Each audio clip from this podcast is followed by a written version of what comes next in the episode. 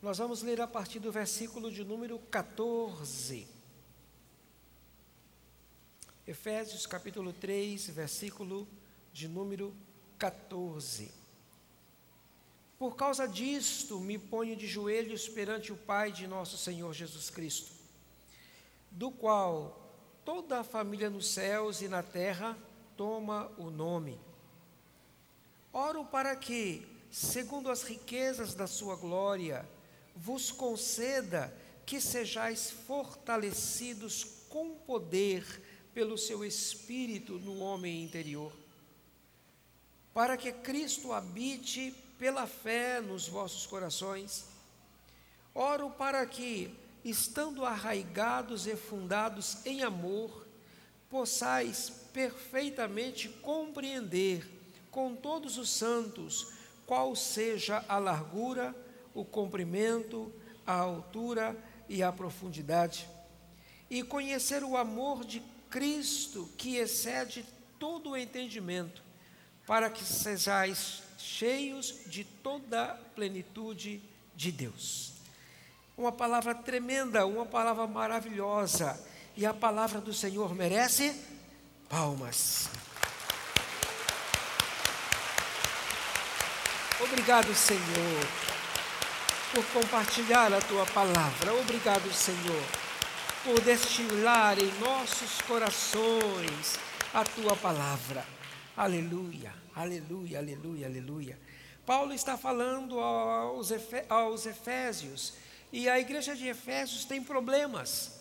Diz assim: a igreja de Efésios tem problemas. E os problemas da igreja de Efésios não são eram muito diferentes do que é o da igreja de hoje. A igreja de Efésios enfrentava situações como enfrentamos nos dias de hoje. Pessoas que servem a Deus, mas que também servem aos seus desejos. Pessoas que servem a Deus, mas que também alimentam amargura. Pessoas que servem a Deus, mas que também alimentam o ódio ou a falta do amor, ou a falta do serviço, ou a falta da fé.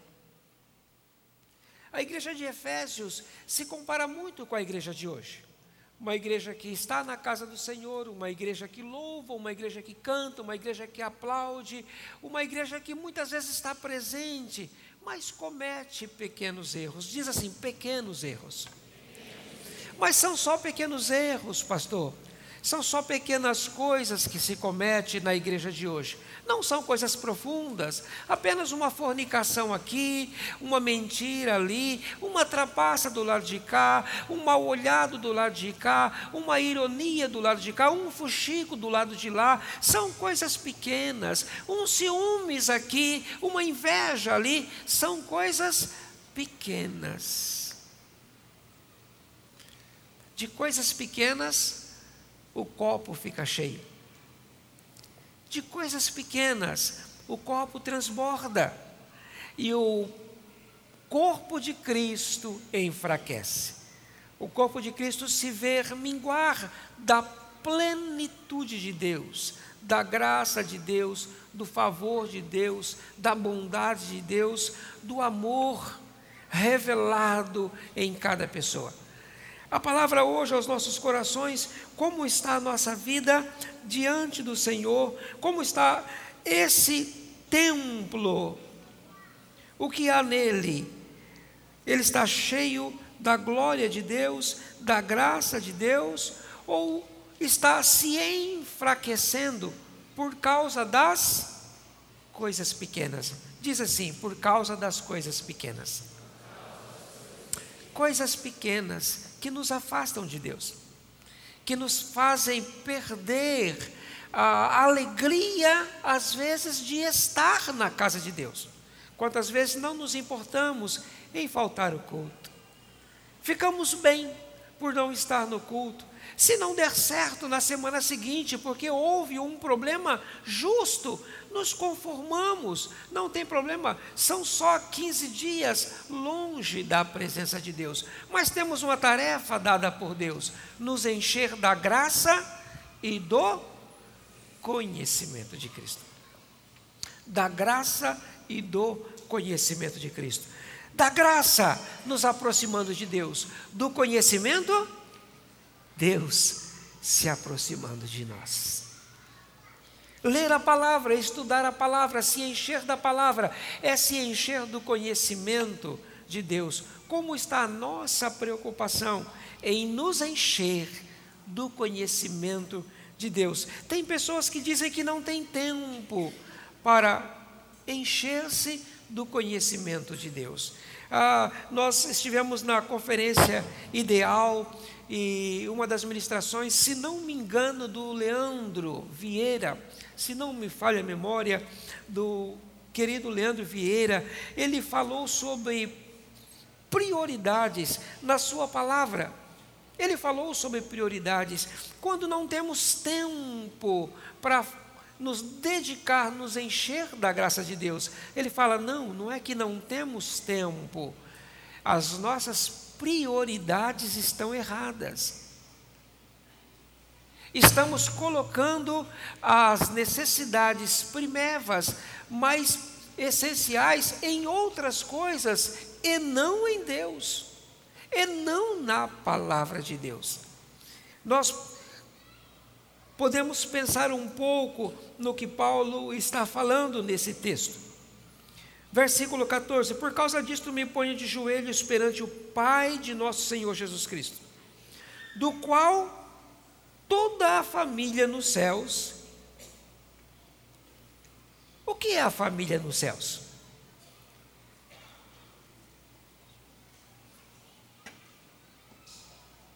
O que é a família de Deus nos céus? Quem é a família de Deus nos céus? Todo o céu, a sua plenitude, os anjos, tudo o que nele habita e todos aqueles que já partiram salvos. A família de Deus nos céus. E é engraçado Paulo tomar isso por colocação. Tomo, é, me ponho de joelhos perante o Pai de nosso Senhor Jesus Cristo, do qual toda a família nos céus e na terra toma o nome. Quando você é identificado de crente, por que, que você é identificado de crente? Porque um dia você se decidiu ser servo, ser discípulo do Senhor Jesus. Então você adquiriu um novo sobrenome. Qual é o seu nome? Pode falar. O meu é William, pode falar. Seu nome? Ok. Qual é o seu nome completo? Pode falar. Está incompleto. Está incompleto. Talvez nós tenhamos um problema muito sério com a nossa questão de identidade. Nós é, patinamos um pouco titubeamos um pouco na questão da identidade, porque sempre quando alguém nos pergunta, é, o seu nome completo, por favor, o que, que você responde? Responde aí. Isto. Mas você teria que responder, ó, por enquanto, para você, eu diria William Lourenço. A pessoa iria assustar, mas por que por enquanto para mim? Porque meu nome completo é William Lourenço de Deus. Aleluia. A qual toda a família no céu e na terra toma o nome. Você tem em você o nome de Deus. Você tem em você a identidade de Deus. É claro que as pessoas à sua volta não vão compreender, vão te chamar de obstinado, de religioso, de fanático. Esse já ficou fanático, já está ó, já está ó pirando. Ele não vai entender a profundidade da declaração de você falar. Qual é o seu nome completo? William Lourenço de Deus. Fala o seu nome completo. de Deus. Aleluia. Nós começamos a tomar uma, uma forma da identidade que realmente temos, do que realmente somos. A partir de entendermos isso, compreendermos isso, nós começamos a entender um pouco mais o que Paulo está falando. Verso 16: Oro. Oro para quê? Essa família que toma o nome de Deus, segundo as riquezas da sua glória, Deus, segundo as riquezas da sua glória, conceda que sejais fortalecidos com poder pelo seu espírito no homem interior. Não é no seu braço. Você não vai sair como Sansão, lutando contra mil homens, derrubando templos, matando leões com as mãos. Não. A fortaleza no teu homem interior. E eu pergunto, e se você tiver coragem, você pensa, por que, que você precisa ser fortalecido no homem interior? Qual a necessidade de você ser fortalecido? Será que tem alguém aqui que tem dúvida de quem é, o que é ou por que é? Será que algum dos filhos de Deus tem dificuldade de se ver como realmente é? Creio que não. Então, por que sermos fortalecidos? Sermos fortalecidos porque habitamos em um corpo que guerreia contra o Espírito de Deus. Paulo nos alerta que há uma luta entre o homem da carne e o homem do espírito há uma guerra constante. Ele diz assim: ora, o bem que eu quero fazer eu não faço, mas o mal que eu não quero fazer, esse está aí constantemente batendo na minha porta. Paulo está declarando isso. Paulo está declarando: olha, pobre homem que sou, que homem mortal que eu sou, quem me livrará do corpo desta morte? Quem me livrará desta condenação que preciso vencer todos os dias? Ele está falando que existe uma guerra constante entre o homem interior e o homem exterior. O homem interior é renovado pelo Espírito de Deus, o homem exterior é aquele que manifesta a sua natureza terrena. O homem interior não está preocupado com o frango assado, com a picanha, com a Coca-Cola. O homem interior está preocupado em se encher do Espírito de Deus. Mas o homem exterior, esse se preocupa. Se preocupa com essas coisas e com muitas outras coisas mais. Então, Paulo vem dizer que nós precisamos ser fortalecidos no homem interior. E o que, que Paulo faz? Ele ora. Oro para que Deus, segundo as riquezas da sua glória, vos conceda que sejais fortalecidos com poder no seu espírito. Para que, verso 17, para que Cristo habite pela fé nos vossos corações. Oro para que, estando arraigados, firmados, plantados profundamente, fundados em amor, possais perfeitamente compreender, isso é tremendo, com todos os santos, qual seja a largura, o comprimento, a altura e a profundidade, e conhecer o amor de Cristo que excede todo entendimento. É gostoso nós pensarmos no paradoxo do versículo 19. É gostoso nós pensarmos que Paulo fala: conhecer o amor de Cristo ele fala que ele deseja que nós conheçamos o amor de Cristo. Ele fala que ele está orando para que nós conheçamos o amor de Cristo. Ao mesmo tempo, ele diz que é um amor que excede todo entendimento. Como eu vou conhecer alguma coisa que excede o entendimento?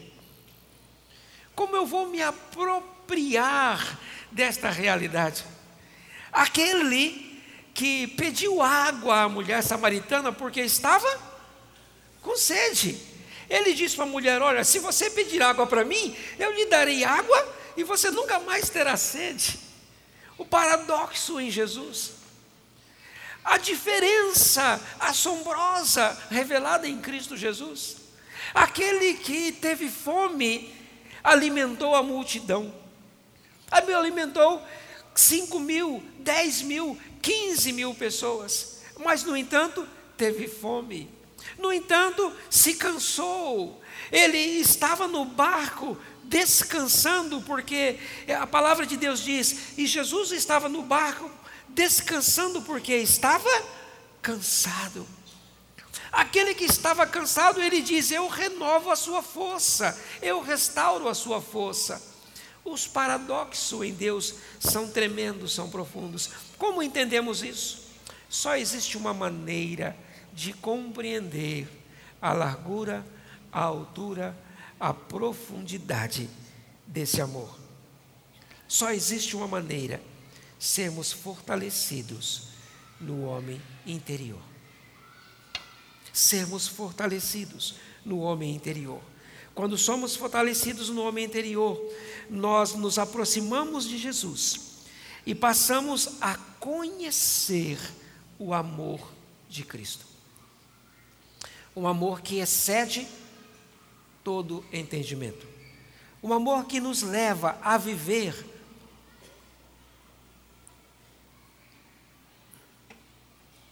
coisas sobrenaturais. O amor de Cristo nos leva a viver coisas sobrenaturais. Quem aqui venceu a amargura contra um parente da família depois que conheceu a Jesus? Erga sua mão. Olha isso, quantas mãos levantadas. Coloque-se de pé, por gentileza. Venceu uma amargura contra alguém da família depois que conheceu Jesus, porque foi fortalecido, somos fortalecidos no espírito, o homem exterior que transborda o interior. Uma salva de palmas para eles. Amém. Aleluia. Pode se assentar. Pode se assentar. Perdoar alguém que nos magoou profundamente confiar em alguém que nos traiu profundamente, oferecer a outra face, caminhar a segunda milha. Só é possível quando o homem interior é fortalecido no amor. Amor é a moeda que se deposita no céu. Você quer ter uma poupança no céu? Só existe uma coisa que você pode mandar para lá: o amor. Porque o amor é a linguagem de Deus. Por amor, Deus enviou o seu filho ao mundo. Por amor, ele se permitiu morrer. Por amor, ele se permitiu o sofrimento da crucificação porque Ele ama, Ele mantém todas as coisas, porque Ele ama, Ele nos sustenta. O amor é a moeda do céu. Amor é a moeda do céu. Repete comigo: amor é a moeda do céu. Quando nós somos fortalecidos no homem interior, nós estamos nos enchendo desse amor para compreender o versículo 18. A largura, o comprimento, a, a altura, a profundidade. Enquanto eu estudava isso, enquanto buscava a Deus para essa noite e lia esse versículo, parei, Senhor, como posso interpretar isso para a nossa vida? Como posso tirar desse versículo compreensão o nosso viver para o nosso caminhar, compreender com todos os santos qual é a largura. Paulo está falando aqui sobre ser cheio de Deus, está falando sobre ser cheio de amor, ele está falando sobre se completar na presença de Deus, ser fortalecido na revelação do amor. Então, qual é a largura do amor? A largura do amor é quando eu olho para o meu lado e eu compartilho esse amor. Olha a pessoa que está ao seu lado. Olha quem está atrás de você. ou à sua frente. A largura, estou usando uma aplicação para podermos compreender de maneira singela que quando olhamos à nossa volta, nós temos a oportunidade de vivenciar a extensão do amor. Mas o texto fala mais. O texto fala sobre o cumprimento. Meu Deus. O cumprimento do amor. Até quando eu vou amar? Até quando eu vou caminhar nessa estrada? Até quem eu pretendo alcançar nessa estrada, até onde esse amor revelado em mim vai atingir a minha descendência, os meus filhos, os meus netos, meus bisnetos, até onde eu desejo que esse amor alcance. Posso pensar na altura do amor ah, na altura do amor. Ah, essa é fácil, pastor. A altura do amor é o quanto eu amo a Deus. Não. A altura do amor é quanto Deus nos ama.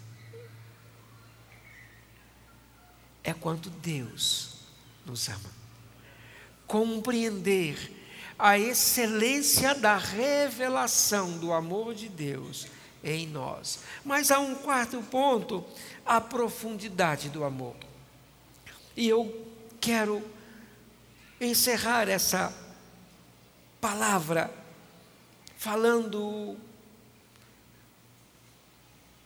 sobre a profundidade do amor. A palavra de Deus declara sobre o inferno. A palavra de Deus fala sobre as profundezas do inferno. A palavra de Deus fala que o inferno é nas entranhas da terra. Então, se eu começar a olhar ou tentar imaginar, olhar para baixo, e tentar alcançar o centro da terra e imaginar que existe nesse centro de terra um inferno e que a palavra de Deus diz aonde o fogo não apaga, aonde o seu bicho não morre, aonde há choro e ranger de dente, aonde são lançados todas as pessoas que se esquecem de Deus, eu vou começar a pensar na profundidade do amor em que eu fui alcançado em que eu fui tirado de uma condenação tão severa, tão profunda. Eu preciso estar atento para compartilhar esse amor, sem limite, sabendo que ele veio de cima para me livrar da condenação do inferno.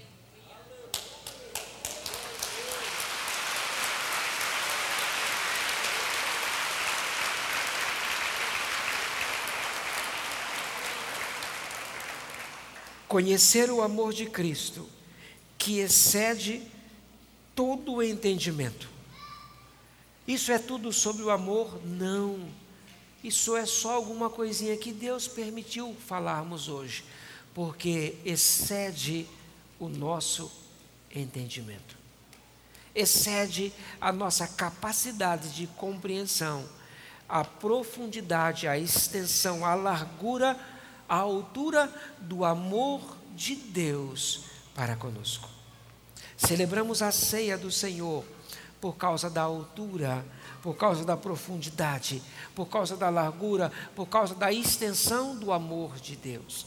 Celebramos a ceia do Senhor porque queremos compartilhar e viver essa eternidade do amor de Deus precisamos sondar os nossos corações, do que temos enchido ele, dessa revelação de Deus, ou temos parado, nos ocupado com as pequenas coisas que nós não damos importância, que dia, semana, mês, anos após anos, vai transbordando o copo, nos enfraquecendo, fazendo-nos esquecer da grandiosidade, da revelação do amor de Deus para conosco. Deus nos ama. Deus te ama. Nós não podemos compreender a extensão desse amor. Nós não podemos entrar na dimensão desse amor. Nós só podemos dizer: Deus, Ele nos ama. Eu só posso olhar para minha volta e olhar, puxa, como Ele nos ama. Eu só posso pensar nas pessoas que vieram antes de mim. Apóstolo Paulo, puxa, que homem tremendo, matador de crentes. Deus o amou. Deus o amou, Deus o transformou em apóstolo Paulo. Quantos mais você conhece que você não dava nada, que você não acreditava e Deus o transformou? Deus transformou em pessoa mais do que excelente. Diga o seu nome, seu nome completo, porque Deus te amou. Aleluia. Glórias ao Senhor. Glórias ao Senhor. Glórias ao Senhor. Glórias ao Senhor.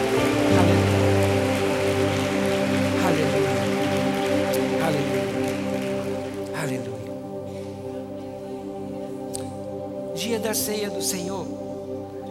Nós separamos um momento para entregar os nossos dízimos, nossas contribuições. Por que entregamos dízimos? Porque Deus nos ama. Por que entregamos dízimos? Porque a partir de mim o amor precisa alcançar as pessoas à minha volta. Percebe por que entregamos os dízimos? Porque eu olho para frente e penso naqueles que serão alcançados pelo Evangelho. Por quê? Porque obreiros serão formados, porque pastores serão formados, porque discipuladores serão formados.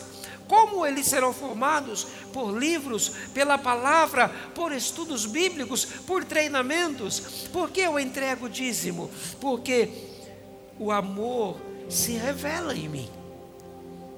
O amor a Deus, o amor ao Pai Celestial. Por que eu entrego dízimo?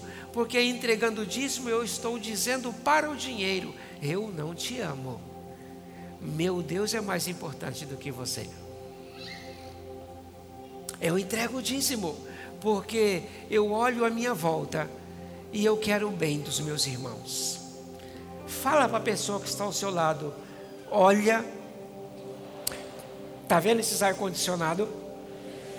Eles foram colocados aqui por tua causa, mas você não merece. Quero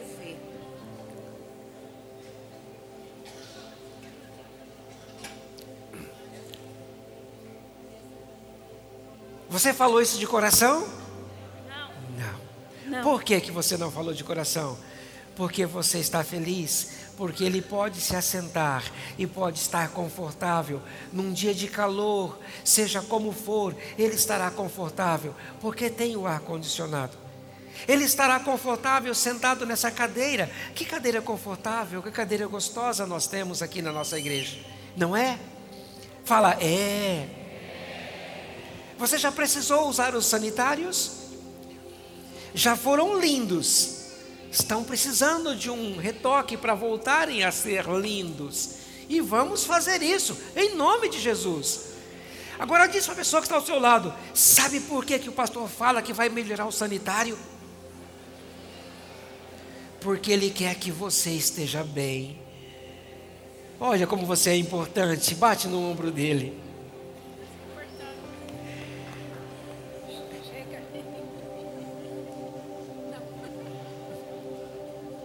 Por que eu entrego o dízimo? Porque eu amo meu irmão. Porque eu quero bem para ele. Porque eu me regozijo em que ele esteja confortável na casa do Senhor. Que pelo menos, se ele não está confortável na casa dele ainda, mas que na casa do Senhor ele se sinta bem, ele tenha água geladinha, ele tenha um bom lugar para estacionar o seu carro, a sua moto, a sua bicicleta. Eu entrego o dízimo porque eu amo o Senhor. Se eu entrego o dízimo por obrigação, ouça isso, não tem valor diante de Deus. Porque a moeda do céu é o amor. A moeda do céu é o amor. Quando você entregar uma oferta, entrega porque você entendeu o amor de Deus. Porque você compreendeu na nossa limitação o amor de Deus, porque ele excede todo o entendimento. E quando alguém te questionar na rua, no trabalho, na escola, é, vocês também entregam dízimo, pastor? Não, você não entendeu. Nós entregamos dízimo porque nós amamos a Deus. Eu não entendi isso, porque eu amo a Deus, eu quero o bem do meu pastor. Porque eu amo a Deus, eu não quero só o bem do meu pastor, eu quero o bem de toda a minha congregação. Porque eu amo ao Senhor. É por isso que nós fazemos o que fazemos. Porque eu saí de minha casa hoje, porque eu amo ao Senhor. Por que você saiu para estar neste lugar? Porque você ama ao Senhor. Você quer ser cheio do Senhor. Quem quer continuar sendo cheio do Senhor? Oh, glória. Oh, glória. Coloque-se de pé. Coloque-se de pé. Coloque-se de pé. Fecha os teus olhos, fecha os teus olhos e começa a dizer ao Senhor: Deus, Deus, Deus, Deus, amor, amor, amor é a moeda do céu. Deus, Deus, Deus, me faça compreender a grandeza dessa revelação, Pai, a grandeza do amor que excede na dimensão, que excede os meus lados, no comprimento, na altura, na largura, na profundidade, porque conhecendo essas coisas, Pai, eu vou servi-lo não por obrigação, mas por amor, meu Deus. Leva-nos a viver, a crescer, Pai, nessa comunhão, nessa intimidade do Senhor, nessa graça do Senhor, nessa revelação do Senhor em nós, sobre nós e através de nós, Pai.